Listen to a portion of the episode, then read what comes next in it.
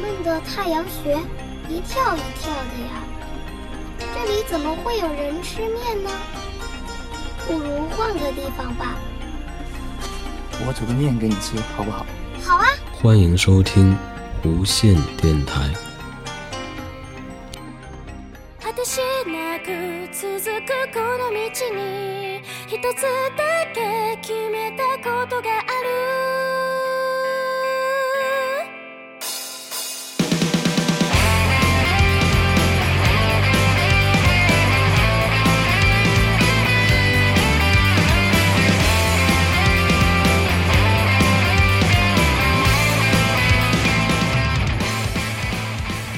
欢迎收听新的一期无线电台。那这期节目可能会介绍一些，呃，我在手机上面发现的一些比较好用的，呃，这些应用程序。然后有一些，呃，我感觉特别想要推荐给大家的。那首先，啊，手机上面会有一些视频，啊。应该不是视频，应该叫做摄呃录视频，还有这个照相的这样的一些软件，啊，我觉得比较不错的。像最早，我发现一个软件叫做 Spark，Spark 啊，S P A R K 啊，然后这个软件呢，它就是可以录一些短短的一些视频，那其实也可以录稍微长一些的，但是。它因为可以剪辑，所以说你可以录一些短的，然后再给它合起来，合成一个嗯视频也都是可以的。然后里面比较有特色的是，它有很多的一些滤镜，非常好看。而且它的这个是这个是录录这个影片的方式呢，是你摁住这个屏幕，它就在录；然后当你松开手的话，它就停止摄影了。而且它里面自带了一个呃类似稳定器的这样一个。这样一个系统吧，还是一个什么，所以说就会比较稳，尤其是你在呃录一些人呢，录一些这个需要摇镜头的一些东西啊，它里面这个稳定器会起到很大的一个作用啊。这个软件的名字叫 Spark，S P A R K，然后在这个苹果应用商店上一搜就可以搜得到。啊，我也用这个录了很多。嗯，短的短的视频，然后在电脑上面，呃，用这个 Final Cut Pro 可以给它剪成一个很漂亮的片子，而且因为它录的时候已经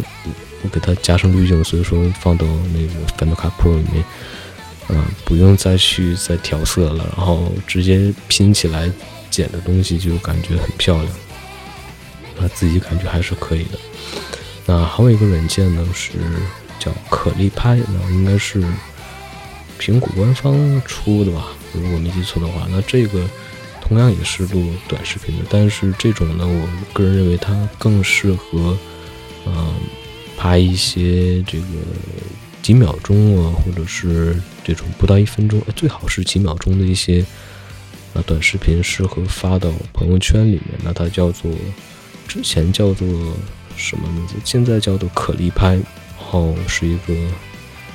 啊白底蓝色的一个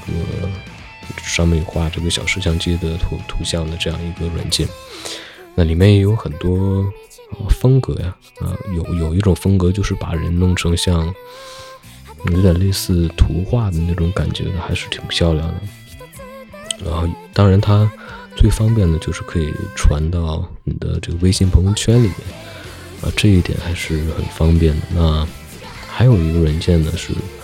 腾讯的，叫做腾讯翻译君的一个翻译软件。那之前我尝试过很多的翻译软件，包括谷歌的啊一些这个翻译软件。那就是感觉它的这个体验呢，就是我要推荐的这个腾讯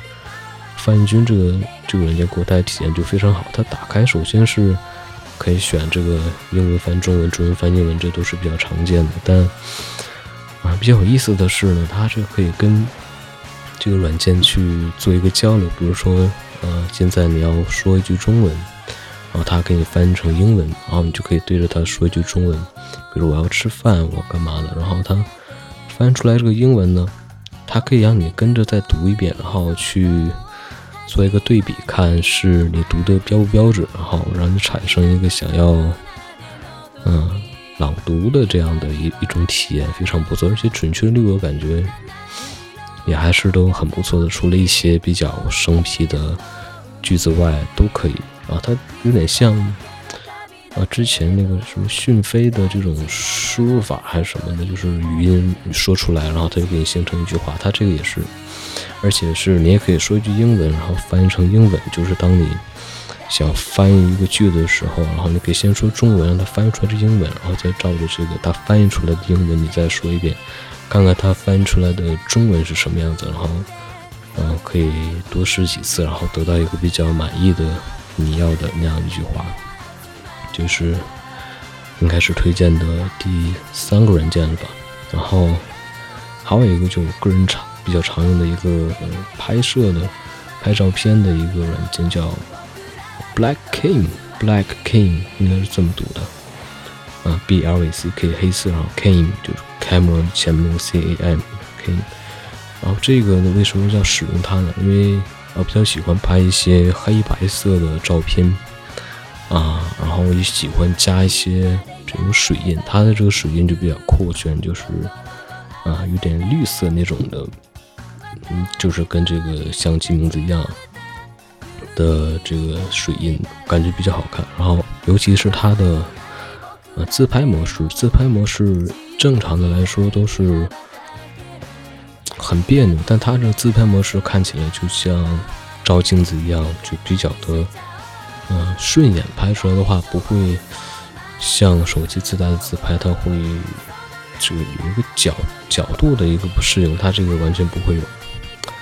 啊，尤其是它的黑白黑白照片模式有很多的这种滤镜选择，哦哦，非常多非常多，不是几个选项，很多选项，然后嗯，比较适合喜欢拍黑白这种色系照片的人去使用它。那同样还有一个是我最近才发现的，也是我关注的一个微博上的一个人，他他他这个团队做的叫 Normal，好像现在在这个微博上面还还挺火的吧。他这个挺有意思的，这个这个软件可以讲一下，它是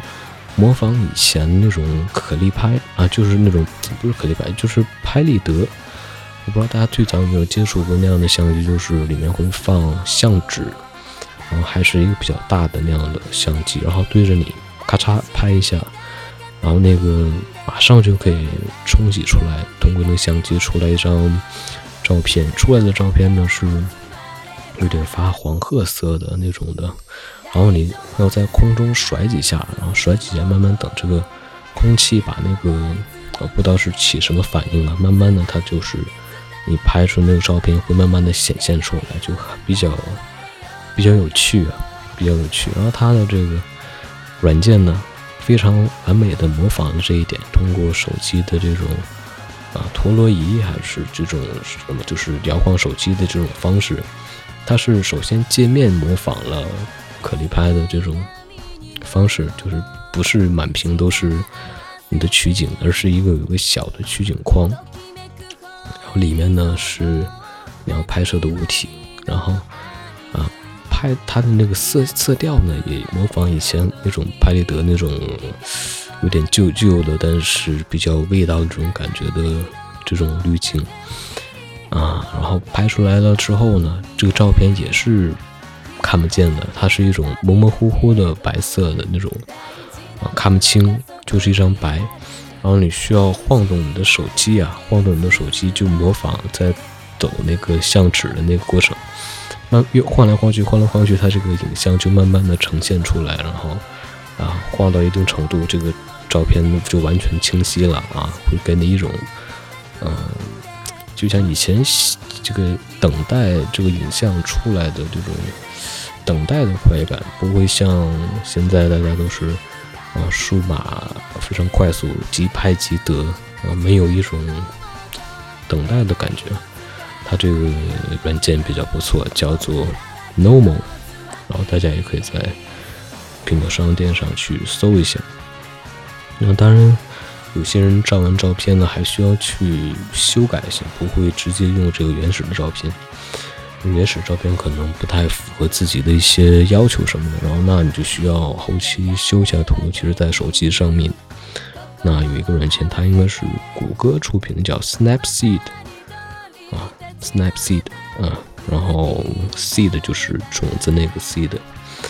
啊，图标也是一个白底，上面有一个绿色的叶子，然后还有一个照片的那个样子的图标。那这个我感觉比较好的是。少了很多，当然第一点好处是它是免费的，里面也没有付费的内容，而且它可以手动去调一些，比如像，呃，局部的清晰，或者说局部的模糊，然后局部的这种饱和度，局部的亮度，还有就是很多很多的功能吧，而且不是那么花哨，非常实用。